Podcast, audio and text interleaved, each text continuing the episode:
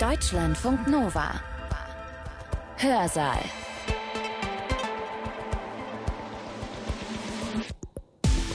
Herzlich willkommen, schön, dass ihr da seid. Ich bin Sibylle Salewski. Bei uns geht es heute um Geschichte, um deutsche Geschichte. Und zwar um die Frage, wann und wie in Deutschland Demokratie angefangen hat und wann und warum sie gescheitert ist. Das Ende der Weimarer Republik ist weit über die Wissenschaft hinaus und eben auch weit über Deutschland hinaus zu einem Urmuster des Scheiterns von Demokratie überhaupt geworden. Wenn es um das Scheitern von Demokratie geht, dann denkt man auch in Washington oder irgendwo anders auf der Welt immer noch ganz stark an Weimar mit diesen klassischen Fragen ja nach den Schwächen der Weimarer Demokratie und ach du meine Güte, das Notverordnungsrecht und es gab keine 5%-Klausel und was dergleichen. Ja, aus heutiger geschichtswissenschaftlicher Sicht muss man tatsächlich sagen, die Weimarer Reichsverfassung wird von der neueren Forschung überwiegend für eine gute und sehr starke Verfassung übrigens gehalten. Auf die Weimarer Republik folgte der Nationalsozialismus und damit war diese erste Demokratie in Deutschland im 20. Jahrhundert wieder zu Ende. Demokratien fangen an und sie enden und beides muss man zusammendenken. Das sagt der Historiker Paul Nolte. Paul Nolte ist Professor für neuere Geschichte an der Freien Universität Berlin. In seinem Vortrag geht er durch die Geschichte des 20. Jahrhunderts von Deutschland und erzählt, wo und wie Demokratien entstanden sind. Zum Beispiel laut, mit einer Revolution oder mit einer Volksbewegung. Aber es gibt auch leise Anfänge von Demokratie, sagt Nolte, zum Beispiel in den 1960er und 70er Jahren, wo nach und nach immer mehr demokratische Elemente in unsere Gesellschaft eingeflossen sind. Demokratie entwickelt sich nicht linear. Das heißt, eine Verfassung, ein Staat wird nicht einfach immer demokratischer, bis er irgendwann vielleicht eine perfekte demokratische Verfassung hat, sondern Demokratien entwickeln sich, können sich verbessern, aber sie können auch scheitern und wieder aufhören.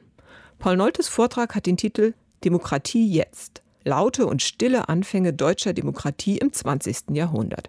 Er hat diesen Vortrag am 18. Januar 2022 gehalten an der Freien Universität Berlin. Die Demokratie ist im Moment äh, ein Gegenstand von heftigen, auch öffentlichen Debatten. Sie ist ins Zentrum auch von fachwissenschaftlichen Kontroversen, Auseinandersetzungen zurückgekehrt. Auch darauf werfen wir gleich mal einen kleinen Seitenblick. Ähm, aber vorausgegangen ist dem eigentlich ein neues öffentliches Interesse an der Demokratie. Und das ist ja so schön für Historikerinnen und Historiker, dass sie sich dazu auch immer in der Neuzeit, aber auch darüber hinaus sehr unmittelbar teilweise verhalten können. Dazu starte ich zunächst mal mit einigen Vorüberlegungen, bevor wir uns dann aber keine Sorge, es kommt auch das, was Sie vielleicht von einem Historiker auch erwarten. Es wird noch chronologisch. Ja? Also ich fange dann irgendwann an und höre dann in der Nähe der Gegenwart auf. Äh, aber ein paar Vorüberlegungen müssen doch äh, gestattet sein, auch zum Ansatz und zu einigen Begriffen und Denkrichtungen meines Vortrages, damit Sie da gleich besser mitgehen können. Zunächst einmal kann man natürlich fragen, warum jetzt äh, Deutschland im 20. Jahrhundert? Gut, wir leben in Deutschland, interessieren wir uns dafür, das liegt natürlich nah.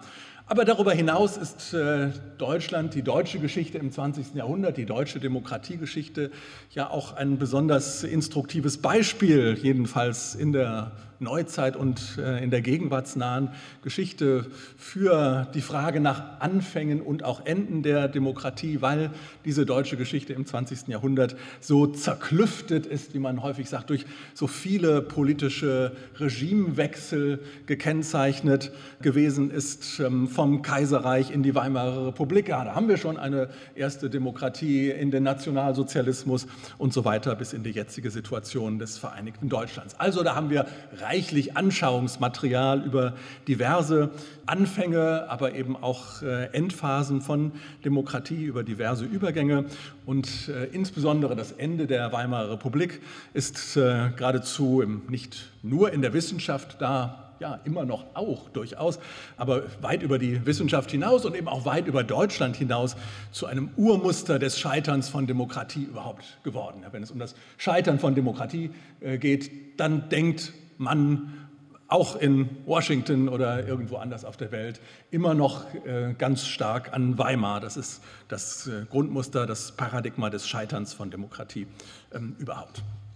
Ja, damit sind wir schon wieder beim Anfang und bei den Enden. Also äh, heute geht es natürlich um die Anfänge, aber ich denke, wie Sie schon merken, die Enden auch immer mit. Ähm, die Geschichte von Demokratie ist äh, eben ja auch keine lineare Entwicklung, nicht einfach ein Aufstieg. Ein Anfang kann immer noch und auch in unserer Gegenwart noch im Prinzip zu einem Ende führen.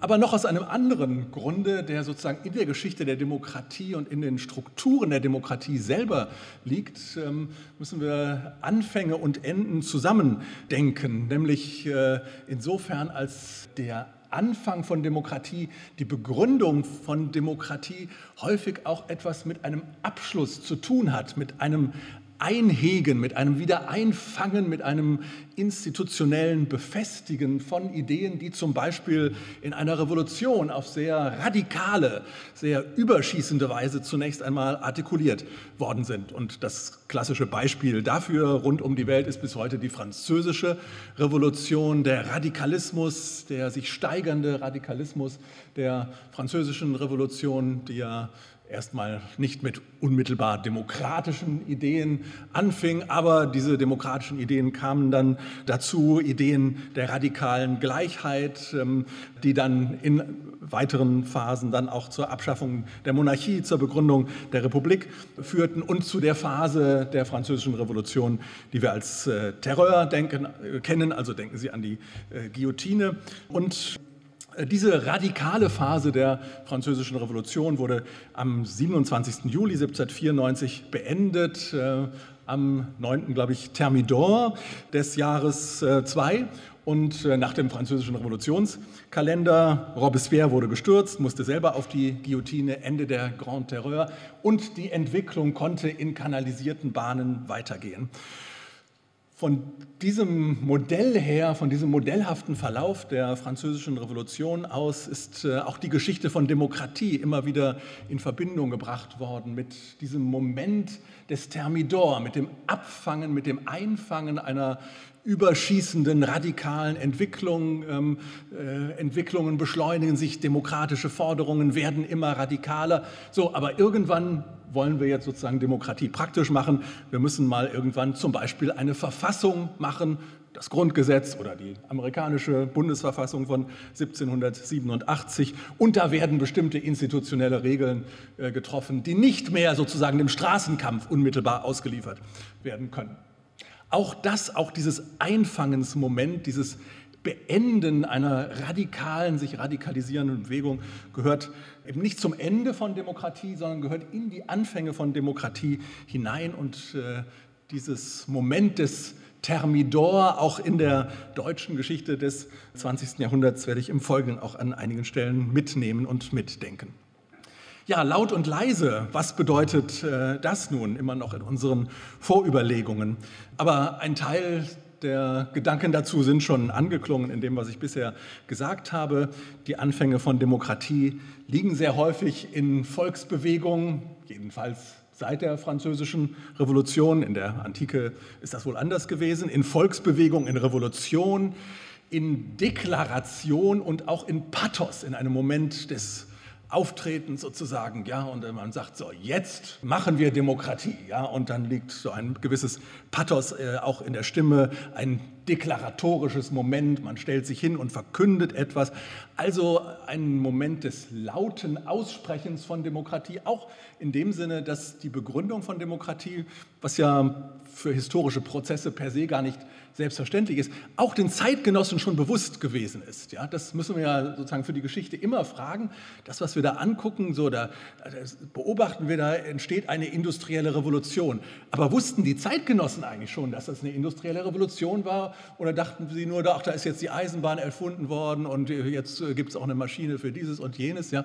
Äh, nein, bei der Geschichte der Demokratie war es äh, oft so, dass dieser Begründungsmoment auch den Zeitgenossen schon sehr klar bewusst war und dass sie es dann, das ist natürlich auch das Verdienst sozusagen des antiken oder frühneuzeitlichen Vordenkens, dass sie es auch in Begriffe der Demokratie denken können. Ja, jetzt machen wir etwas und auch nicht etwas, sondern jetzt machen wir Demokratie. Also auch dieser Begriff ist dann immer da gewesen und äh, Dagegen stehen aber auch andere leise Anfänge von Demokratie, die sich ebenso registrieren lassen. Anfänge von Demokratie, die nicht mit Deklaration und Pathos geschehen, sondern in stillen sozialen und kulturellen Wandlungen, also nicht in der großen Politik, in kumulativen Prozessen und dann ist das oft erst im Rückblick feststellbar, also noch nicht den Zeitgenossen bewusst gewesen. Ja? So wie wir heute zum Beispiel sagen, ähm, in den 1960er und 70er Jahren, und auch davon wird teilweise die Rede sein, ja, da hat doch die innere Demokratisierung der Bundesrepublik erhebliche Fortschritte gemacht. Da hat es demokratische Zuwächse gegeben, auch wenn das Grundgesetz gar nicht äh, geändert worden ist. Diese Unterscheidung von laut und leise korrespondiert zum Teil auch, ich sprach ja auch von der großen Politik und der Verfassung einerseits, sozialen und kulturellen Wandlungen andererseits, korrespondiert teilweise mit einer berühmten Unterscheidung, die der amerikanische Philosoph, Pädagoge John Dewey getroffen hat am Anfang des 20. Jahrhunderts, als er von Democracy as a Way of Life gesprochen hat. Und äh, diese Demokratie als Lebensform auch sozusagen als wichtig für unser menschliches Zusammenleben in der Demokratie propagiert hat. Demokratie ist nicht nur ein Grundgesetz haben und einen Bundestag wählen, sondern auch in Formen zusammenleben, die durch Partizipation, Teilhabe, Zuhören, Sprechen, den anderen reden lassen, Abstimmen teilweise auch, Mehrheitsbildungsprozesse außerhalb der großen Politik gekennzeichnet sind. Also Demokratie als Regierungsform, Verkündung einer Republik, äh, Verkündung einer Verfassung, das sind oft die lauten Momente. Demokratie als Lebensform, das sind oft dann eher die leisen Prozesse und die leisen Wandlungen von Demokratie, ähm, die wir im 20. Jahrhundert eben auch äh, sehr gut verfolgen können und nicht vernachlässigen sollten. Ja, und ich sagte schon, Demokratie ist also auch nach dem, was ich jetzt vorgestellt habe, umso mehr ein flüssiges, ein historisch variables Konzept, keine bloße Erfüllungsgeschichte. Ja, man kann sich ja auch Demokratie als Erfüllungsgeschichte vorstellen. Das soll bedeuten, so, es gibt einmal so ein Versprechen und dann wird das erfüllt. Ja, das, die Versprechen der modernen Demokratie, die kommen aus dem späten 18. Jahrhundert und dann ist eine Gleichheit, Partizipation und so weiter. Und ja, jetzt wird das erfüllt. Ach so, äh, ja, die, das Wahlrecht ist noch ungleich. Machen wir es gleich. Ach so, die Frauen fehlten noch. Machen, machen wir die Frauen dazu. Ach so, 25 ist ein bisschen zu alt. Machen wir ab 21. Ach, machen wir ab 18. Ja, also diese Prozesse kann man als Erfüllungsgeschichte der Demokratie äh, bezeichnen. Äh, und dann geht es immer weiter ja, voran, bis sich die Demokratie vielleicht irgendwann ganz erfüllt hat. So ist es in der Geschichte und zumal auch in der deutschen Geschichte eben nicht gewesen und anscheinend auch äh, in der Zukunft wird es nicht so sein. Über die Vorüberlegungen hinaus äh, kommen wir jetzt zu einigen historischen Stationen, die wir anschauen. Vier historische Stationen oder Knotenpunkte. Ich beginne mit dem Anfang von 1918, 19 und äh, baue da auch zwei Rückblenden ein in die Geschichte des 19. Jahrhunderts. Dann spreche ich über den zweiten Anfang von Demokratie in Deutschland, DDR und Bundesrepublik 1945 bis 1949. Dann in der dritten Etappe über die stille Demokratisierung, die dennoch auch ihre pathetischen und deklaratorischen Momente durchaus äh, hatte, über die 1960er und 70er Jahre in der Bundesrepublik und schließlich viertens über die historische Situation von 1989, 90 unter der Fragestellung, unter dem Spannungsverhältnis von demokratischer Revolution oder Ankunft in der Demokratie, bevor wir dann im Fazit und Ausblick dann schließlich in der Gegenwart ankommen. Ja, die Demokratie in Deutschland begann durchaus auf eine laute Art und Weise mit einer Revolution. Revolutionen sind in der neuzeitlichen Geschichte das klassische Ursprungsmoment von Demokratien, was nicht heißt, dass Demokratie immer aus Revolutionen entsteht, und das war ja auch in der deutschen Geschichte, siehe 1949, ähm, nicht immer der Fall, aber 1918, 19 war das so, diese Revolution ein bisschen auch ein ungeliebtes Kind der deutschen Geschichte, anders als die Revolution von 1848, 49, ist doch in vieler Hinsicht auch eine klassische Revolution gewesen. Eine Revolution aus und mit Protesten, mit Straßenkämpfen, ähm, in denen Menschen mobilisiert wurden, also gedanklich mobilisiert, aber auch physisch mobilisiert wurden, auf die Straße gingen, Demonstrationen, Volksbewegungen. Das breitete sich aus äh, von bestimmten Ausgangspunkten von Kiel zum Beispiel, vom Matrosenaufstand wurde es innerhalb von zwei, drei Tagen nach Berlin in die damalige und jetzt Reichshauptstadt und jetzige Bundeshauptstadt äh, getragen. Die Monarchie wurde gestürzt, also ganz klassisch, so wie das im späten 18. Jahrhundert in der amerikanischen und französischen Revolution auch gewesen ist, eine provisorische Regierung, der Rat der Volksbeauftragten, institutionalisiert. Aber diese Revolution war eben, und das hat ja auch mit ihrem schwierigen Charakter zu tun, entstand aus einer Situation des verloren gehenden Krieges, die Niederlage Deutschlands und der mit Deutschland verbündeten Mittelmächte im Ersten Weltkrieg stand unmittelbar bevor, war nicht mehr abzuwenden. Gleichzeitig hatte sich das Kaiserreich in eine politische Blockade hineinmanövriert, hatte sich als unfähig sozusagen zu einer inneren, wenn man so will, auch stillen oder halblauten Demokratisierung erwiesen, gerade auch in der Zeit des äh, Ersten Weltkriegs, in der sich politische Strukturen auch noch mal sozusagen unter dem Vorzeichen des Krieges auch äh, verhärtet hatten. Man spricht ja oft von der Diktatur, sogar auch der dritten obersten Heeresleitung ähm, von 1917. Also diese Anläufe scheitern oder kommen zu spät, wie die Oktoberreformen 1918, die die Verfassung des Deutschen Kaiserreichs äh, parlamentarisiert haben oder parlamentarisieren wollten. Zu einer Umsetzung kam es dann ja nicht mehr. Also ein politisches System einrichten wollen, so wie wir es heute kennen, in dem die Regierung, damals die Reichsregierung, aus der Mitte und aus den Mehrheitsverhältnissen des Parlaments, des Reichstages hervorgeht und nicht der Reichskanzler unabhängig von den Mehrheitsverhältnissen einfach vom Kaiser oder vom Staatsoberhaupt eben ernannt wird.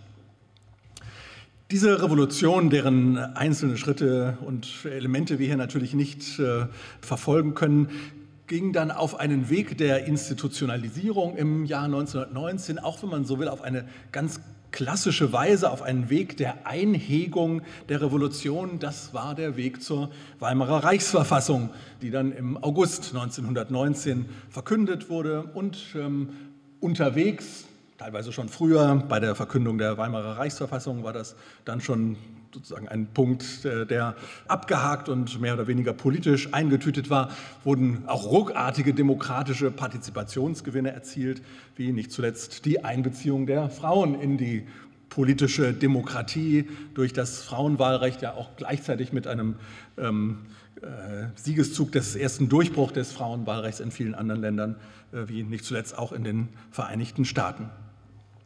Aber die Wege dieser Anfangsstunde der Demokratie gabelten sich dann eben auch schon sehr früh, schon am 9. November 1918. Das kennen Sie alle in der doppelten Ausrufung der Republik äh, in Berlin durch Karl Liebknecht, ähm, der das äh, am 9. November vor dem Berliner Schloss tat und äh, Philipp Scheidemann von der SPD, also durch die linke USPD und äh, dann entstehenden Spartakusbewegung und KLPD auf der einen Seite, durch die Mehrheitssozialdemokraten, durch die parlamentarische Sozialdemokratie auf der anderen Seite, durch Philipp Scheidemann vom Balkon des Reichstagsgebäudes aus. Und äh, man fragt sich dann, was ist jetzt eigentlich der Anfang? Ist jetzt Scheidemann der Anfang oder ist Liebknecht der Anfang? Also eine Konkurrenz, ja, eine, eine manifeste in der Situation, wirklich eine, eine manifeste Konkurrenz darum, wer jetzt diesen Anfang begründen kann und auf wessen Spur sozusagen dieser Weg der Demokratie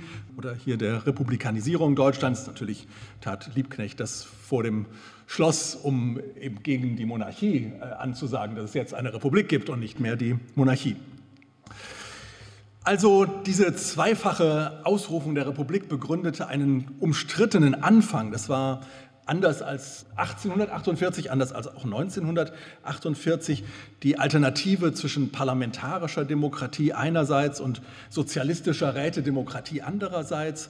Auf der Linie der letzteren entwickelten sich Konflikte, die die Jahre 1919 und 1920 in der Begründungsphase der Weimarer Republik und der parlamentarischen Demokratie der Weimarer Republik dann ja noch ganz stark geprägt haben. Der Januaraufstand zunächst in Berlin mit der Ermordung von Liebknecht und Rosa Luxemburg, dann einige Monate oder Wochen später der kurzlebige Versuch in Bayern, eine Räterepublik zu begründen im April 1919 und ein Jahr später mit dem Ruhraufstand und der sozialistischen und kommunistischen Aktivität und dem Versuch, auch hier sozusagen die Revolution noch einmal weiterzutreiben und Demokratie anders zu verstehen im Frühjahr 1920.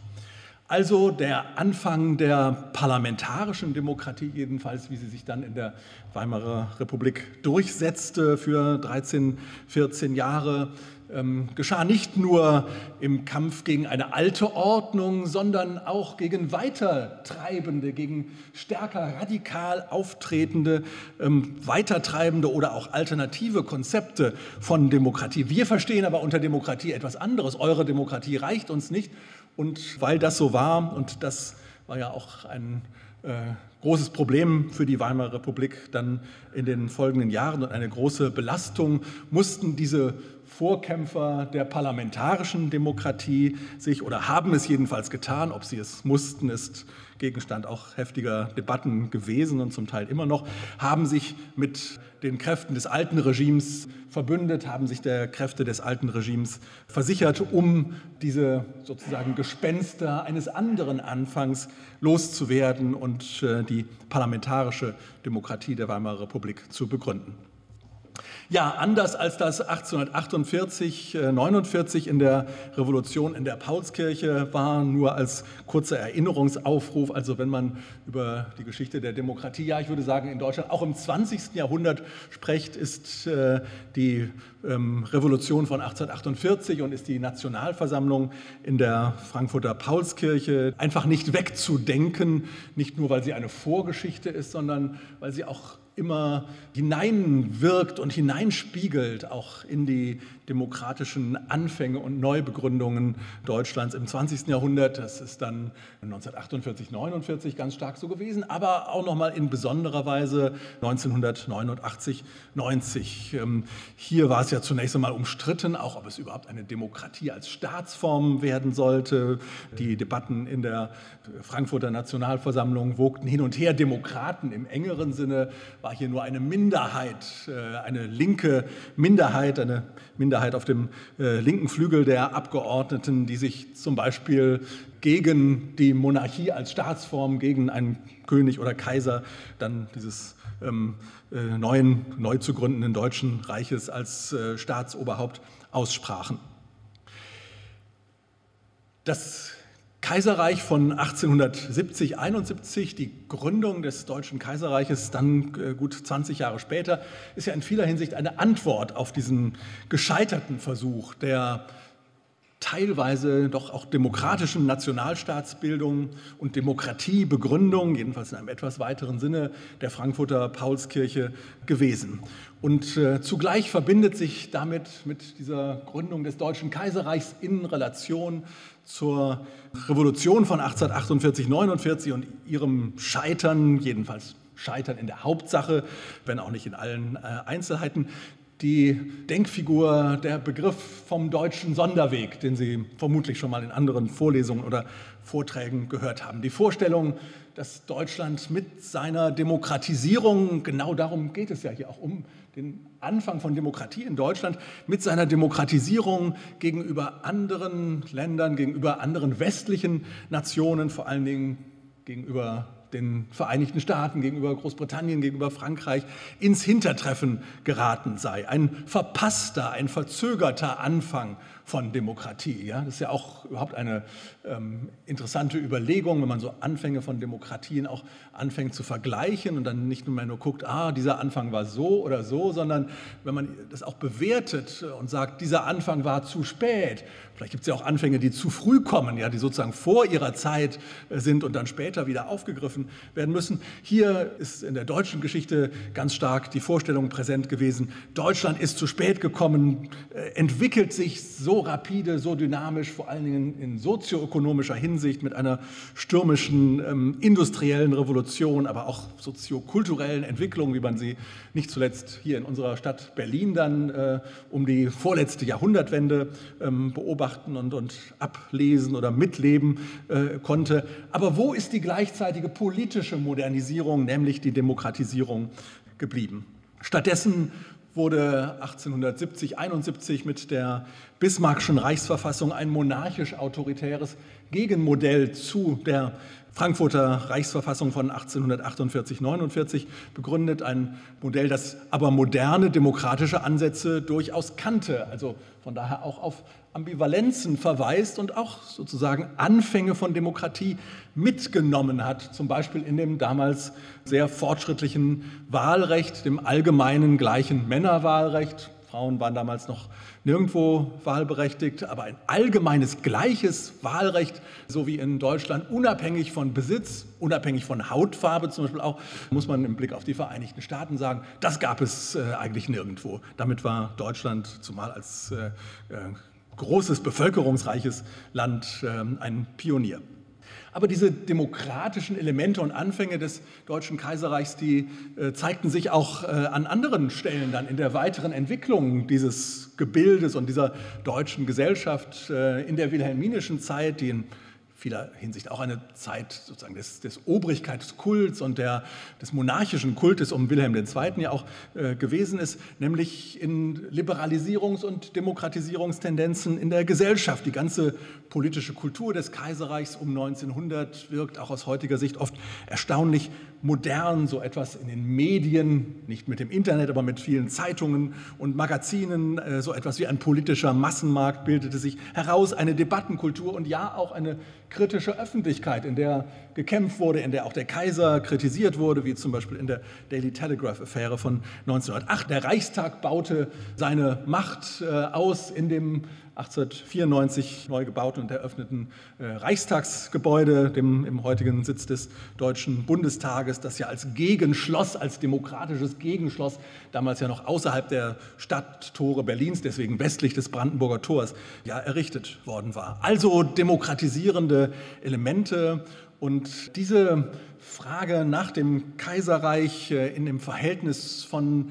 ähm, abgebremster, ja gestoppter, aufgehaltener, verhinderter Demokratisierung einerseits und ähm, demokratischem Aufbruch andererseits ist äh, auch gerade in den letzten Monaten wieder Gegenstand einer heftigen Kontroverse äh, gewesen. Äh, Hedwig Richter ist eine jüngere Kollegin, die sehr dezidiert auch noch einmal die früher auch schon vertretene These von einem Aufbruch in, der, in die Moderne, auch in die politische Moderne in der Zeit des Kaiserreichs aufgegriffen hat und neu verficht. Aufbruch in die Moderne, Reform und Massenpolitisierung im Kaiserreich. Eckhard Konze, ein Marburger Historiker, stellt dagegen die Schatten des Kaiserreichs, die Reichsgründung von 1871 und ihr schwieriges Erbe. Aber das ist ja auch immer mitgedacht, ja, wenn über die Schatten des Kaiserreichs gesprochen wird, die Reichsgründung und ihr schwieriges Erbe, dann liegt die Weimarer Republik, der darauf erst folgende Anfang der deutschen Demokratie 1918, 19 und ihr Scheitern im Jahr 1933 eigentlich immer schon auch im Horizont des Mitgedachten. Man kann nicht über die Geschichte des Kaiserreichs in der einen oder anderen Weise sprechen, ohne diese Nachgeschichte, diese späteren Anfänge und Enden dann auch wieder mitzudenken. Ja, über dieses Ende der ersten deutschen Demokratie hatte ich ehrlich gesagt eigentlich auch noch sprechen wollen, aber das hätte die, habe ich dann doch gemerkt, auch die, den Rahmen dieses Vortrags etwas äh, gesprengt und dann hätte ich mich etwas verselbstständigt mit einer Überlegung zu 1933. Ich nehme Sie also mit auf einen Sprung in den zweiten Anfang der deutschen Demokratie in der DDR und der Bundesrepublik 1945, 49. Also nach dem Zweiten Weltkrieg in der Nachkriegszeit, wie man ja auch heute noch überwiegend sagt, aber wie wir jetzt äh, auch in der, in der Wissenschaft, aber auch in dem öffentlichen Bewusstsein ja überwiegend wissen und auch sagen, in der nachnationalsozialistischen Zeit, also nicht nur nach dem Krieg, sondern nach der Diktatur und dem Völkermord, auch dem großen Krieg, dem massenmörderischen Krieg äh, des nationalsozialistischen Regimes und der deutschen Gesellschaft in dieser Zeit. Danach war Möglicherweise ist das ein gar nicht so selbstverständlicher Befund, wenn man auf die Übergänge aus Diktaturen in anderen Gesellschaften, in anderen Konstellationen, in anderen Ländern, anderswo auf der Welt zu anderen Zeiten blickt, war aber doch hier in dieser Situation die Demokratie die einzige Option zunächst einmal, also die einzige gesprächsfähige Option für die Handelnden. Und das galt zunächst einmal im Prinzip auch im Osten wie im Westen.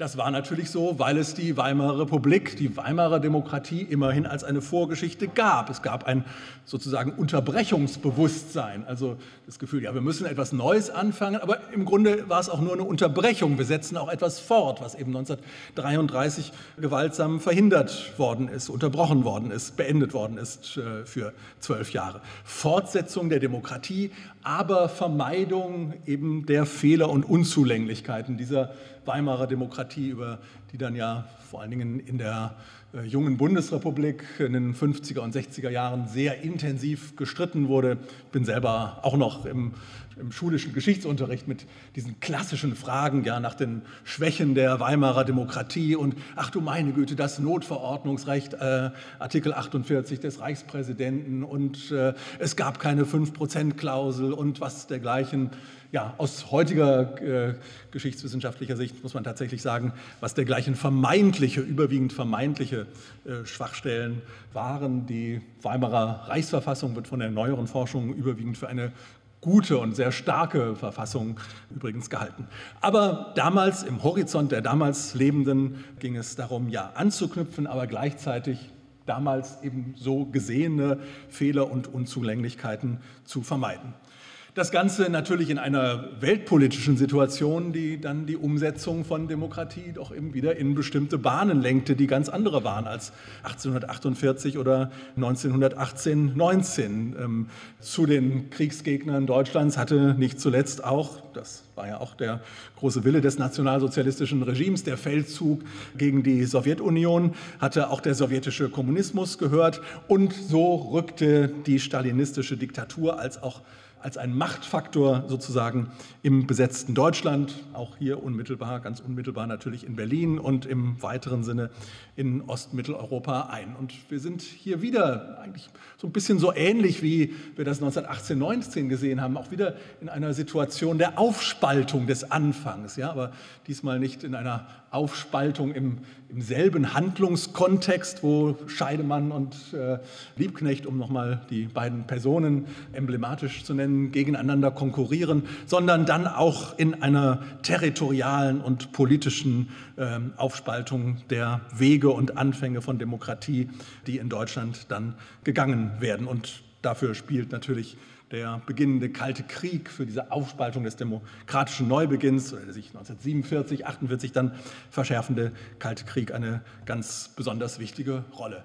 Demokratie sollte sein und man bestritt aber jeweils der Gegenseite, dass, dass sie eigentlich im Besitz der richtigen Demokratie sei. Also natürlich war für den Westen das, was sich ähm, in äh, der sowjetischen Besatzungszone regte, keine Demokratie und umgekehrt galt das auch. Das war eben eine Fortsetzung der bürgerlichen Herrschaft, eine kapitalistische Restauration und äh, dergleichen mehr.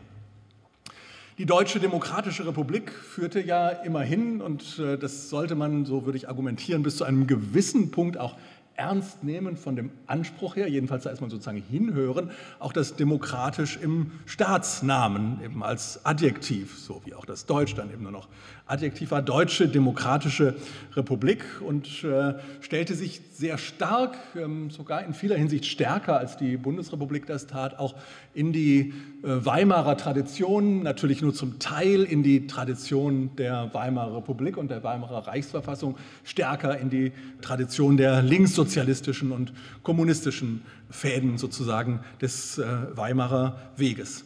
Die Konstellationen nach dem Nationalsozialismus kamen dazu, die Überzeugung, jetzt eine antifaschistische Ordnung begründen zu müssen gegen den Nationalsozialismus oder jegliche Formen faschistischer Herrschaft, wie sie dann in besonderer Weise auch durch den kommunistischen oder marxistisch-leninistischen Weltbild definiert waren und das mit Demokratie zu verbinden. Und äh, deswegen ist ja diese Wortverbindung, die dann natürlich auch zur Floskel geworden ist und die, Älteren von Ihnen äh, kennen das vielleicht noch, haben das im Ohr, so die antifaschistisch-demokratische Umwälzung oder äh, solche Formulierungen äh, ist dann auch zu einer Begründungsformel der DDR, äh, der Ordnung der DDR geworden.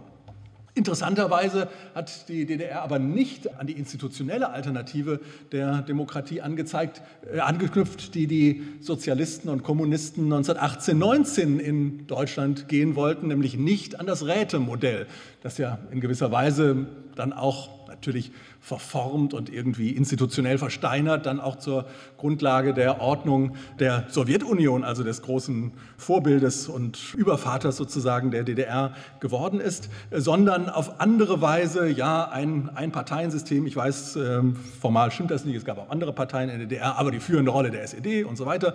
Ein Einparteiensystem mit einer doch starken formalen Orientierung an der bürgerlichen Demokratie äh, verbunden hat, viel stärker als das in der Sowjetunion der Fall war. Also man wollte irgendwie sozusagen einen Parlamentarismus auch aufführen. Äh, man wollte eine Verfassung haben, die äh, sich orientierte in ihrer Struktur mit bestimmten formalen Grundrechten und Institutionen auch an den bürgerlichen Verfassungen durchaus, so wie das dann in der Volkskammer im neu gebauten in den 1970er Jahren Palast der Republik dann der Fall war. Ja, gleichwohl denkt man, glaube ich, schon oder erkennt man, glaube ich, schon aus diesem Bild der Volkskammer doch auch eine gewisse Differenz äh, zu westlichen parlamentarischen Systemen.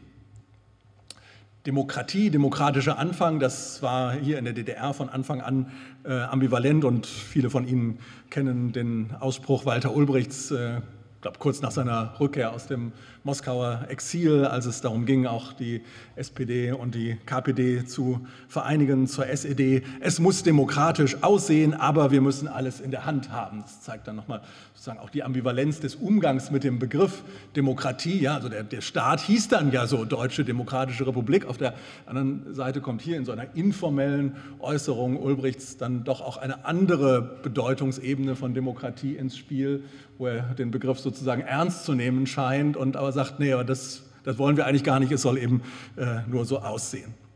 Demokratie trat dann auch ja, in den Diskursen, in, den, in der Begrifflichkeit der DDR im Laufe der Zeit weiter zurück und wurde immer stärker durch den Leitbegriff des Sozialismus, der auf andere Weise natürlich auch von Anfang an mitgeführt wurde, ersetzt.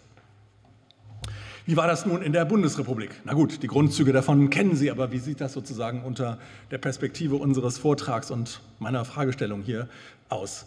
Demokratisierung war hier ein ganz wesentlicher, ein grundlegender Impuls der Westalliierten, insbesondere der USA. Re-Education hatten sich die Amerikaner insbesondere auf die Fahne geschrieben und äh, eine Formel für diese Re-Education und für die Wandlungsprozesse, für die Veränderungsprozesse, die die Amerikaner und die anderen Westalliierten einleiten wollten in ihren Besatzungszonen, gelten ja häufig diese vier Ds, manchmal sind es auch fünf oder welche Ds, welche Prozesse, also Wörter, Substantive, die mit D anfangen, das sind variiert teilweise in der Literatur, aber die Nazification, Entnazifizierung gehört immer äh, dazu und auch Democratization, also Demokratisierung. Dieser Begriff Demokratisierung spielt ja übrigens auch in diesen vier Ds eine besondere Rolle, weil alle anderen vier Ds sozusagen dieses äh, Präfix D, also End, ne, also weg von Entnazifizierung, Dekartellisierung, also Aufbrechen der Kartelle, ja, und äh, diese Buchstaben DE äh, kommen natürlich hier bei Democratization woanders her, nämlich von dem griechischen Demos. Also Democratization, eine der vier D-Formeln der westlichen Alliierten im Zuge eines westlichen Demokratiekonzepts, ähm, das sich, wenn man so will, auf drei Ps stützte, Parteien, Presse, Pluralismus. Auf diese Weise wurde Demokratie ja ähm, auch eigentlich in einem Prozess, der laute und leise Momente miteinander verbunden hat in diesen dreieinhalb, vier Jahren zwischen Ende 45, Anfang 46 und Frühjahr, Sommer 1949 in den drei westlichen Besatzungszonen in der entstehenden Bundesrepublik durchgesetzt. Und auch in einer komplizierten Mischung, ähm, über die auch bis heute noch diskutiert werden kann und teilweise gestritten werden kann. Zweifellos handelte es sich nicht um einen demokratischen Oktroi, nicht um einen Befehl, um ein Diktat von Demokratie. Jetzt machen, macht ihr mal Demokratie.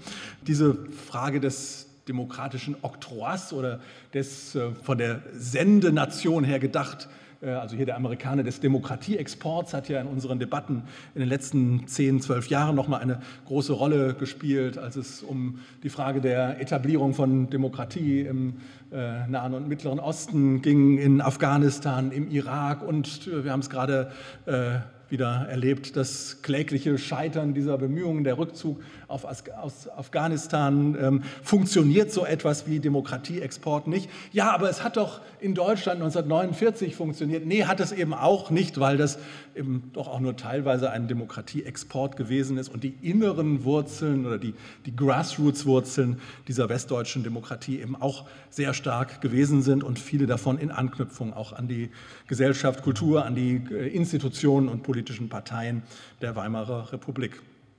Also in mancher Hinsicht war diese Gründung der Bundesrepublik schon auch ein lauter äh, Anfang der Demokratie ähm, mit leisen Elementen, jedenfalls mit einer gewissen Zurückhaltung. Eine Revolution äh, war das nicht, ähm, wohl aber ein intendiertes Projekt. Wir wollen jetzt, also mit Ansage, ja, wir wollen jetzt Demokratie machen und durchaus auch mit einem gewissen, natürlich zurückhaltenden, nicht äh, überschwellenden, nicht protzigen, aber doch mit einem gewissen Pathos der Verkündung auch. Ähm, das äh, zeigt sich dann hier in den Situationen, etwa den Beratungen des Parlamentarischen Rates und der Verkündung des Grundgesetzes äh, der Bundesrepublik Deutschland dann am 23. Mai 1949 hier der Parlamentarische Rat, ich glaube im Bonner Museum König, äh, wo er da getagt hat. Ähm, und diese Anfänge der westdeutschen Demokratie waren stark geprägt, doch von einem Grundkonsens über nicht alle,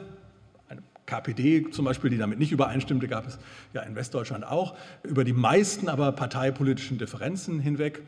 Und ganz wichtig, als Antwort auf Weimar der Versuch von Anfang an so etwas wie eine eingehegte Demokratie zu machen. Also sozusagen diesen Thermidor-Moment äh, der Revolution, der Begründung von Demokratie äh, sofort gleich ans, an den Anfang zu setzen, damit dann nichts mehr außer Kontrolle geraten kann, nichts mehr überschießen kann, so wie das sowohl 1918, 19 als auch 1933 oder in der Vorgeschichte von 1933 jedenfalls aus der damaligen Sicht gewesen ist. Und daraus resultierten dann diese dieses spezifische Arrangement auch der frühen bundesrepublikanischen Demokratie, die Vermeidung von Elementen direkter oder plebiszitärer Demokratie, insbesondere dann in der indirekten Wahl des Bundespräsidenten durch dieses eigene und eigenartige, ja bis heute Organ der Bundesversammlung, die dann nicht ursprünglich vorgesehen, aber 1953 zur zweiten Bundestagswahl dann eingeführte 5-Prozent-Sperrklausel mit dem Ziel, die Zersplitterung der Parteien im Parlament zu verhindern, die eine Ursache auch des äh, Niedergangs der Weimarer Republik und des Niedergangs des Weimarer äh, Parlamentarismus, der Bildung, der Möglichkeit der Bildung starker, mehrheitsfähiger Regierungen gewesen sei. Und nicht zuletzt, es gab über diese Verfassung, das Grundgesetz für die Bundesrepublik Deutschland, kein Plebiszit, keine Volksabstimmung. Das war so ein bisschen heikel und war auch einfach auf dieser Spur von 1948, 49 nicht vorgesehen, darüber das Volk abstimmen zu lassen, wie es im Grunde zu den Anfangsmomenten von moderner Demokratie fast immer dazugehört, jedenfalls dann, wenn Verfassungen intentional gemacht werden und nicht ähm, sozusagen über Jahrhunderte gewachsen sind, eine ungeschriebene Verfassung darstellen, wie man das ja häufig für Großbritannien sagt. Ja, in den 1960er und 70er Jahren entwickelte sich diese deutsche Demokratie weiter in einem Prozess der mehr stillen Demokratisierung und Veränderung. In den Jahren um 1960 ähm, öffnete sich die politische Kultur der Gründungszeit, der Adenauerzeit. Ähm, die äh, Gesellschaft äh, zeigte erste Tendenzen zur Liberalisierung, zur Öffnung. Man akzeptierte nicht mehr so stark äh, einen bevormundenden Staat oder autoritäre hierarchische Verhältnisse an anderer Stelle der Gesellschaft. Auch die Demokratie als institutionelles Arrangement, das man vielleicht bisweilen eher erduldet hatte oder mit gewissen Vorbehalten akzeptiert hatte, stieß jetzt auf eine größere Anerkennung und Bereitschaft. Und äh, dabei bildete und bildet auch immer noch im Blick der heutigen Forschung die Spiegel-Affäre von 1962 einen entscheidenden Wendepunkt. Äh, hier sehen Sie den, äh, einen Spiegeltitel von 2012, äh, 50 Jahre nach ähm, der Spiegel-Affäre und nicht zufällig unter der Überschrift, als die Deutschen lernten, ihre Demokratie zu lieben. Ja, das ist sozusagen die Geschichte, die sich heute überwiegend mit der Spiegel-Affäre jenseits aller Verstrickungen um äh, möglichen Geheimnisverrat und NATO-Manöver und so weiter äh, verbindet. Als die Deutschen lernten in der Bewältigung sozusagen dieser Ausnahmesituation, als sie auf die Straße gingen und die Demokratie verteidigten, die Pressefreiheit vor allen Dingen verteidigten, anfingen, sich äh, ja, zu artikulieren in einer Weise, die wir heute ganz geläufig als zivilgesellschaftliches Engagement bezeichnen. Diese Spiegelaffäre stellte einen Wendepunkt und in vieler Hinsicht auch einen Ausgangspunkt dann dar für weitere Etappen der Demokratisierung, die dann manchmal gar nicht mehr so still waren in der zweiten Hälfte der 1960er Jahre. Dabei bildete die Debatte über die sogenannten Notstandsgesetze oder die Notstandsverfassung einen ganz wichtigen Ankerpunkt oder Kristallisationspunkt. Hier sehen wir einen Kongress des Deutschen Gewerkschaftsbundes im Jahr 1967. Der DGB war eine der wesentlichen Kräfte, die sich gegen die Notstandsgesetze äh, stellten, die die damalige große Koalition unter Bundeskanzler Kiesinger dann umzusetzen versuchten. Notstandsgesetze, daran, darin sahen viele, auch die entstehende Studentenbewegung äh, hier in West-Berlin und anderswo, eine Gefährdung der Demokratie.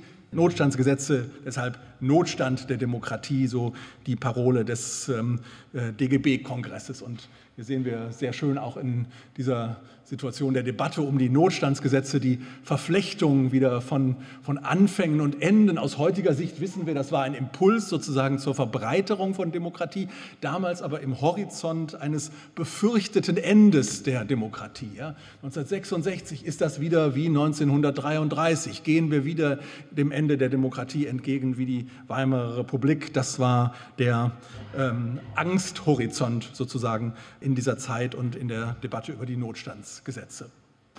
In den folgenden Jahren weitete sich dann dieser Anspruch auf äh, Demokratisierung, auf Verteidigung der Demokratie, aber auch auf mehr Demokratie dann noch stärker aus. Das war nicht zuletzt hier auch in äh, Berlin und an der Freien Universität, in der Studentenbewegung so neue Partizipationsansprüche. Also nicht nur Verteidigung beschädigt mir das Grundgesetz nicht mit dieser Notstandsverfassung, sondern wir wollen jetzt darüber hinausgehen, neue Partizipationsansprüche äh, artikulieren und durchsetzen, autoritäre Strukturen und Hierarchien ähm, aufbrechen, und zwar jetzt immer mehr auch außerhalb des engeren Systems der Politik. Und da denken wir wieder auch an ja, den Unterschied zwischen Demokratie als Regierungsform einerseits und Demokratie als Lebensform andererseits. Ja, dieser Anspruch auf Demokratie als Lebensform setzte sich jetzt ganz stark durch und äh, führte in äh, der Bundesrepublik und Westberlin in diese damals sehr geläufige Formel von der Demokratisierung aller Lebensbereiche. Also Anfänge von Demokratie, ja gut, wir haben jetzt eine Demokratie des Grundgesetzes, aber wir haben noch keine Demokratie an der Universität oder im Krankenhaus oder in der katholischen Kirche oder eben in allen Lebensbereichen. Ja. Und um diese Demokratisierung aller Lebensbereiche in einer eigentümlichen, dann auch für Deutschland sehr spezifisch, sehr charakteristisch gewordenen und gebliebenen Form äh, ging es dann in den späten 60er und in den frühen 70er Jahren, nämlich diese Lebensbereiche wie die Universität auch dem politischen Vorbild entsprechend zu konstitutionalisieren und zu parlamentarisieren. Das bedeutete zum Beispiel an der Schule eine Schülermitverwaltung, SMV oder später SV, ne, weil Schüler, einfach hieß es ja Schülermitverwaltung, viele ne, von Ihnen kennen das vielleicht aus Ihrer eigenen Schulzeit noch, ne, und dann hieß es auf einmal SV, ja warum? Weil es jetzt noch mehr war, nicht nur Mitverwaltung, nein, nein, die Schüler verwalten oder vertreten sich jetzt selbst, ja Schülervertretung hieß es dann ja auch, ne, äh, dieses SV. Äh, also daran drückt sich der Anspruch auf diese Partizipation auch in anderen Lebensbereichen aus und natürlich in der Universität, in der Forderung nach Demokratisierung der Universität, eine Formel wie Drittelparität an den Gremien der Hochschule, also nicht nur Bestimmung durch die Professoren, durch die Ordinarien, sondern auch durch den sogenannten Mittelbau, die wissenschaftlichen Mitarbeiterinnen und Mitarbeiter und auch die Studentinnen und Studenten. Später kamen dann noch die sonstigen Mitarbeiter dazu. Längere Zeit wurde das ja als äh, Demokratie der Putzfrauen dann auch so etwas lächerlich gemacht. Aber um diese Viertelparität äh, wird ja auch an dieser Universität äh, tatsächlich bisweilen noch gestritten, was zeigt, dass manche sozusagen dieser Ansprüche und, äh, äh, und Anfänge durchaus auch immer noch irgendwo auf der Tagesordnung stehen und, und weitergetragen werden, ja, auch wenn sie nicht mehr sozusagen ein Hauptstrang der Entwicklung darstellen. Ja, also wie gesagt, dieser ganze Anspruch äh, damals äh, in vieler Hinsicht natürlich im Zuge einer globalen Studentenbewegung. West-Berlin, die FU hat nach Berkeley geschaut und nach Paris und auf andere westliche Vorbilder auch. Aber diese Form der Demokratisierung ist doch in vieler Hinsicht eine deutsche Besonderheit gewesen, obwohl sie in mancher Hinsicht eine Reaktion gerade auf die Beseitigung der Besonderheiten des Nationalsozialismus sein sollte. Einige haben dann diese Forderung noch weitergetragen in dieser Zeit, hier auch in Berlin und darüber hinaus äh, auf eine Transformation der Demokratie äh, gezielt. Ein berühmt gewordenes Buch von Johannes Agnoli und Peter Brückner hat das auf diese Formel gebracht, äh, 1967, 68, die Transformation der Demokratie, Untertitel Theorie der außerparlamentarischen Opposition, da wurde noch einmal zur Debatte gestellt, ob nun die Demokratie verteidigt werden sollte, erweitert werden sollte, zum Beispiel in die Universitäten hinein, oder ob doch die bürgerliche Demokratie auch in ihrer politischen Grundordnung sozusagen zur Debatte gestellt und möglicherweise überwunden werden sollte.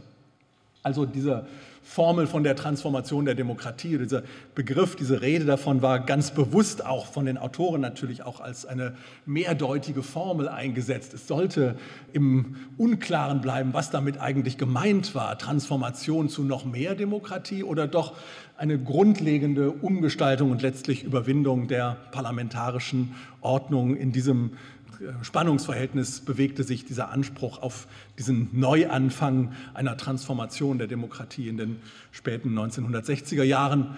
Damals ähm, fanden dann, wie gesagt, die DDR hatte ja nicht furchtbar viel dafür übrig, äh, auch die rätedemokratischen Modelle, das war dann ja auch das 50-jährige 50 Jahrestag auch der Revolution von 1918, 19, äh, dann auch wieder großes Interesse.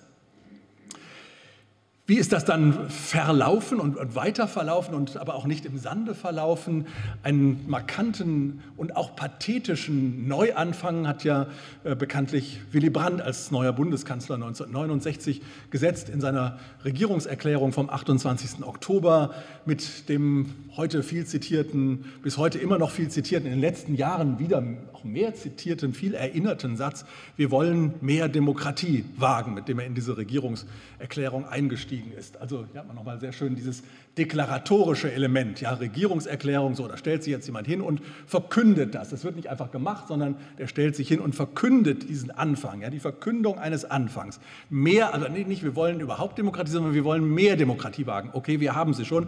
In den letzten, und wollen dann mehr davon, ja, in den letzten Passagen seiner Regierungserklärung, in dem äh, in der Bilanz sagte Brandt dann äh, Folgendes. In den letzten Jahren haben manche in diesem Land befürchtet, befürchtet, die zweite deutsche Demokratie werde den Weg der ersten gehen. Das spielt an zum Beispiel auf die Befürchtung der Gegner der Notstandsgesetze, aber auch auf die Kritiker der Studentenbewegung, die sagen, jetzt geht die erste deutsche Demokratie hier im Tumult der radikalen Studenten unter. Also haben manche das geglaubt. Ich habe dies nie geglaubt. Ich glaube dies weniger denn je. Also Bekräftigung des Pathos, dass diese Demokratie steht. Und dann setzt er noch einen drauf. Nein, wir stehen nicht am Ende unserer Demokratie, wir fangen erst richtig an. Also da haben Sie wirklich Ende und Anfang von Demokratie auch wunderbar in einem Musterzitat sozusagen auch äh, zusammengezogen. Und dieser Satz nun führte zu einem auch schon sozusagen legendär gewordenen äh, Widerspruch der CDU-CSU-Opposition. Äh, das ist ja unerhört. Ja, jetzt sagt dieser Kanzler, wir fangen mit der Demokratie erst an. Wir haben doch 1949 mit der Demokratie angefangen und haben 20 Jahre. Bestreitet er jetzt etwa, dass wir bisher 20 Jahre lang in einer Demokratie gelebt haben? Ja, also können Sie auch bei YouTube äh, aufrufen, diese Szene, glaube ich, das äh, lohnt sich, sich das anzuschauen. Dieser Streit um den Anfang von Demokratie, der dort 1969 im Deutschen Bundestag ausgetragen wurde. Diese Geschichte des Anfangs verwickelte sich dann weiter in den 1970er Jahren in die neuen sozialen Bewegungen, in ein neues Konzept von Demokratie, das eine neue Partei, die aus den neuen sozialen Bewegungen dann kam, Sie kennen sie alle, jetzt regiert sie wieder mit, die Grünen formuliert haben, den Anspruch, basisdemokratisch zu sein. In Fortführung und in Abkehr zugleich von der 68er-Bewegung, Überwindung, Abgrenzung von den dogmatischen marxistischen und sozialistischen Strömungen, Betonung der Grassroots-Wurzeln, der Graswurzeldimensionen von Demokratie, Skepsis gegenüber Institutionen überhaupt. Das gehörte zu den Grundprinzipien dieser Basisdemokratie und deshalb dann ja auch das, was äh, die Grünen am Anfang versuchten umzusetzen, als sie 1983 zum ersten Mal in den Bundestag kamen. Das Rotationsprinzip für die Abgeordneten nach zwei Jahren sollte getauscht werden. Einigen gefiel das ja von Anfang an nicht und sie behielten ihr Mandat lieber. Trennung von Amt und Mandat haben wir heute ja auch immer noch, wird teilweise auch ja gerade in den Regierungsbildungen in, in Berlin in doppelter Weise, ne, Bund und Land ist das ja auch nochmal zum Teil vollzogen worden oder wird gerade vollzogen. Rückbindung von Entscheidungen an die Basis ähm, in anderer Weise als das, das alte imperative Mandat sozusagen aus der sozialistischen Tradition kannte. Langfristig, ja, so sind wir jetzt hier an dieser Stelle auch schon fast sozusagen in der Gegenwart äh, angekommen, sind viele dieser Ideen auch, kann man sagen, gescheitert, zurückgenommen worden. Die Grünen haben sich in den Parlamentarismus integriert. Aber zugleich ist doch auch von diesen Elementen der Basisdemokratie viel in der politischen Kultur und in der politischen Praxis der Bundesrepublik eingedrungen und erhalten geblieben im Zuge eines sozusagen stillen Wandels und Diffusionsprozesses, ähm, der äh, auf der anderen Seite sozusagen dieses Scheiterns eines, wenn man es ganz radikal sagen will, eines neuen Konzeptes von Basisdemokratie äh, steht, die so dann auch nicht funktionieren konnte die letzte Etappe demokratischer Anfänge äh, in Deutschland. Sie begann mit einer demokratischen Opposition in der DDR in den 1980er Jahren aus dem Umfeld von sozialen Bewegungen, die sich sehr stark auch an den sozialen Bewegungen äh, Westdeutschlands und anderer westlicher Länder auch orientierten, eben der westlichen Umweltbewegungen, Friedensbewegungen. Zum Teil waren das natürlich auch Tarnnamen für die Opposition, weil man Umweltbewegung eher begründen könnte als Demokratiebewegung. Also eigenständige Impulse verflechten sich hier wieder mit der Nachahmung eines Musters. Und der Begriff der Demokratie spielte jetzt hier auch wieder eine ganz zentrale Rolle für die Begründung dieser Ansprüche im Gründungsaufruf des neuen Forums vom 10.09.1989 taucht die Demokratie allerdings nicht als Staats- und Regierungsform auf. Das ist ja auch noch sehr nah dran. Viele von Ihnen wissen das sicherlich. Das neue Forum war noch sehr stark dran an Vorstellungen, die DDR zu reformieren, einen eben, wie es ja dann heißt, demokratischen Dialog zu etablieren. Das Vertrauensverhältnis zwischen Staat und Bürgern, so heißt es in diesem Aufruf, ist gestört. Und jetzt müssen wir hier äh, eben zum Beispiel einen demokratischen Dialog etablieren über die Aufgaben immerhin des Rechtsstaates, heißt es dann der Wirtschaft und der Kultur gemeinsam und im ganzen Land. Also Demokratie als Bezugspunkt taucht hier auf und wird dann noch verstärkt auch in den Namen von anderen Organisationen, die diesen demokratischen Anfang, diesen, dieses Pathos des demokratischen Aufbruchs und der Selbstbezeichnung auch in die Organisationsbezeichnung mit hineinnehmen. Demokratischer Aufbruch oder Demokratie jetzt. Ähm, aus dem demokratischen Aufbruch ist ja, glaube ich, äh, die langjährige Bundeskanzlerin Angela Merkel gekommen. Wir sind das Volk. Auch diese Formel haben Sie ja schon. Demokratischer Aufbruch für die vollständige Demokratisierung ist auch, das war mir bisher nicht so klar, hier in der Vorbereitung des Vortrags bin ich dann auf dieses Plakat gestoßen. Vollständige Demokratisierung ist auch eine schöne Idee, ne? so als ob das irgendwann vollständig sein konnte und dann hat man so 100 Prozent Demokratie. Und ähm, ihr das ähm, Plakat und die Karikaturen von Demokratie jetzt verweisen dann schon auf die Ambivalenzen dieses Demokratisierungsprozesses in der Überführung in den Einigungsprozess. Aber zunächst einmal gab es ja noch einen zweiten, wenn man so will, auch wieder, auch das ist ja ein, ein Leitmotiv, äh, wie Sie merken, dieses Vortrags und auch in der deutschen Geschichte von Demokratie im 20. Jahrhundert, auch einen zweiten Strang wieder, einen zweiten teilweise durchaus konkurrierenden Ansatz, den Griff auf der Straße nach der Volkssouveränität. Die Menschen, die Zehntausende von Menschen, die in Leipzig, aber auch anderswo auf die Straße gegangen sind, in den Montagsdemonstrationen und nicht äh, ihre ähm, Traktate Zitate in kleinen kirchlichen Gruppen geschrieben haben über Demokratie jetzt und neue, äh, neues Forum und so weiter, sondern die einfach zu Zehntausenden auf die Straße gegangen sind und gesagt haben, wir sind das Volk, weg mit dem Führungsanspruch der SED, freie Wahlen, also hier auch die Artikulation eines sehr klassischen Ziels, freie Wahlen der liberalen, parlamentarischen, bürgerlichen, westlichen Demokratie. Und in mancher Hinsicht, wie gesagt, nicht in jeder Hinsicht, jedenfalls ein anderer Strang, zum Teil auch eine Gegenbewegung zu der Bürgeropposition. Und aus diesem Strang entwickelte sich dann, Sie wissen, wie diese Formel von Wir sind das Volk dann umgeschlagen ist, dann ja später, auch äh, wenig später, die äh, Forderung nach der Einheit. Wir sind ein Volk, eine Formel, in der dann durch die äh, Veränderung des Artikels äh, auf einmal auch der Volksbegriff dann eine ganz andere, einen ganz anderen Klang, eine ganz andere Assoziation bekommt. Auch diese Transformation des äh, Demokratieanfangs in der DDR kann man im Sinne meiner Ausgangsüberlegungen als einen Thermidor bezeichnen, als ein Einhegen. Ja, dieses weitere Ausgreifen von äh, Demokratisierung, das wurde jetzt abgefangen und umgelenkt, in diesem Fall eben umgelenkt auf die westliche Demokratie, die es schon gab und überführt in die Vereinigung.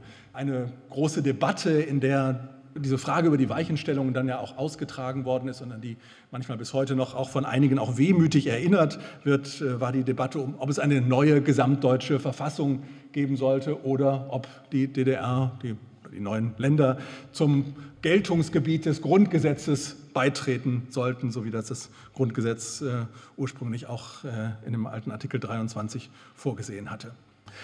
Dieser Weg äh, ist ähm, in vieler Hinsicht auch noch nicht zu Ende gegangen oder ging jedenfalls nach 1990 weiter. Ein Weg, der dann auch wieder von der institutionellen Demokratisierung zu dem Erfordernis einer kulturellen und mentalen Demokratisierung führte. Und manche sehen hier auch Parallelen äh, mit der sozusagen verzögerten Ankunft der Demokratie in der ostdeutschen Gesellschaft zu einer auch verzögerten, erst sehr langsam sich etablierenden äh, ja, demokratischen Gesinnung auch, zu einer Festigung demokratischer Überzeugungen auch in der westdeutschen Gesellschaft, die sich auch erst in den 60er, 70er Jahren dann äh, verstärkt hat. Und äh, das führt dann auch in Besonderheiten des Parteiensystems hinein oder kann Schwächen der Partizipation oder der Zivilgesellschaft neben anderen auch ähm, in Ostdeutschland bis heute zum Teil erklären. Und die Phänomene, die wir seit den 2010er Jahren kennen, die besondere Stärke der AfD in Ostdeutschland, den Populismus, die Demokratie, Skepsis. Ähm, gerade auch hier in Berlin wird sehr darüber gestritten, teilweise auch mit Protagonisten der Freien Universität. Hier unser S Forschungsverbund äh, SED-Staat ist sozusagen ganz äh, einer der Flaggenträger der These, dass das ein Langfristschaden der SED-Diktatur ist. Also die Menschen sind immer noch SED-Diktatur geschädigt und deshalb äh, sozusagen noch nicht reif für die Demokratie und wählen die AfD und so weiter? Oder ist das, äh, andere These, eine Folge der westdeutschen Dominanz, des Anschlusses? Also kommt die Demokratieskepsis nicht aus der DDR, sondern aus der Leidensgeschichte der Vereinigung und der Überrumpelung durch die Westdeutschen. Ja, wo stehen wir? Ich bin am Ende in einer intensiven Demokratiedebatte, jedenfalls in Deutschland, ähm, in einer Debatte zwischen Untergangsangst und immer wieder auch einer Bekräftigung der Stärke der Demokratie. Wir stellen viele Bezüge auf Volkssouveränität und Demokratie her, aber merken, dass es mit diesen Bezügen auf die Demokratie oft gar nicht so leicht ist. Ja, steckt nicht im Populismus auch mindestens gedanklich auch ein demokratisches Moment drin. Querdenker, Impfgegner, Verschwörungstheoretiker sehen in den letzten Jahren eine Diktatur entstehen, also einen klassischen Gegenbegriff zur Demokratie. Demnach ist die Demokratie schon ans Ende gekommen, weil wir jetzt eine Merkel-Diktatur oder Corona-Diktatur und so weiter hätten. Ja, und äh, ich habe nur als letzten Punkt aufgeführt, etwas, das in diesem Vortrag auch fehlte. Ein ganz anderer Anfang noch, äh, nämlich der Anfang der europäischen Demokratie, der sich dann auch seit den 70er, 80er Jahren ganz stark äh, vollzogen hat und die Debatten über die Anfänge von Demokratie und die Weiterentwicklung von Demokratie natürlich auch ganz maßgeblich geprägt hat. Können wir heute eigentlich noch oder in der Zukunft noch andere oder zusätzliche Anfänge von Demokratie erwarten? Eine institutionell ganz andere Demokratie ist unwahrscheinlich. Also dass jetzt jemand kommt und sagt, Moment, ich habe jetzt hier irgendwie, damals hat man sich das zwar so ausgedacht mit Wahlen und Bundestag und so und so, aber ich habe jetzt hier mal eine ganz andere Idee. Also ist unwahrscheinlich. Es wird wahrscheinlich nicht kommen. Im Gegenteil äh, haben wir in den letzten Jahren eher, auch die Entwicklung der Grünen steht ja dafür, eine Rückbesinnung auf die parlamentarische Demokratie erlebt. Es gibt noch so manche Erweiterungen, ja, Wahlalter 16 gerade wieder in der Diskussion oder der Ausschluss einer großen Teil der hier lebenden Bevölkerung qua Staatsbürgerschaft von Wahlrecht und Partizipation. Das sind Abrundungen und Erfüllungen sozusagen, die uns in nächster Zeit noch bevorstehen können, die aber am Grundmuster der Demokratie wahrscheinlich nichts ändern. Ja, direkte Demokratie ist immer noch so eine Alternative, über die auch viel diskutiert wird, die in Berlin ja auch äh, sehr stark auch in den letzten Jahren ausgebaut worden ist. Aber auch hier ist ein Durchbruch, sozusagen eine, eine Ablösung des Prinzips der repräsentativen Demokratie äh, durch die direkte Demokratie. Ja, unwahrscheinlich ist noch zurückhaltend gesagt. Wir stehen also, und damit äh, ende ich meinen Vortrag, meine Tour d'Horizon, vor der paradoxen Herausforderung, die Demokratie gleichzeitig als bewahrenswert zu verstehen. Wir, wir, müssen sie verteidigen und dahinter steckt ja auch irgendwie ein appellatives Moment. Jetzt können Sie vielleicht sagen, jetzt wird der Nolte auch noch pathetisch. Also wir müssen sie irgendwie als bewahrenswert begreifen, aber gleichzeitig auch als erweiterungs- und änderungsfähig oder sogar änderungsbedürftig. Ja, und ich glaube, nebenbei gesagt, auch, dass das gerade sozusagen eine Leistung ist, die, ja, die äh, die ein oder anderen Menschen auch lernen müssen oder über die wir auch sprechen müssen, diese Abwägung eben vornehmen zu können. Das bedeutet ja zum Beispiel zu sagen, äh, unsere Demokratie ist anerkennenswert, auch wenn sie Mängel hat an deren Abstellung oder deren Überwindung wir arbeiten müssten oder wenn es Erweiterungsmöglichkeiten gibt, äh, auch wenn es Kritik gibt, so erkennen wir doch diese Ordnung im Grundsatz als bewahrenswert an und ja, fürchten uns vielleicht vor einem ganz grundlegenden Neuanfang der Demokratie in Deutschland. Vielen Dank für Ihre lange Geduld und Ihr Zuhören. Das war der Historiker Paul Nolte über laute und stille Anfänge von Demokratie in Deutschland. Er hat seinen Vortrag am 18. Januar 2022 an der Freien Universität Berlin gehalten. Deutschlandfunk Nova. Hörsaal. Jeden Sonntag neu. Auf deutschlandfunknova.de und überall, wo es Podcasts gibt. Deine Podcasts.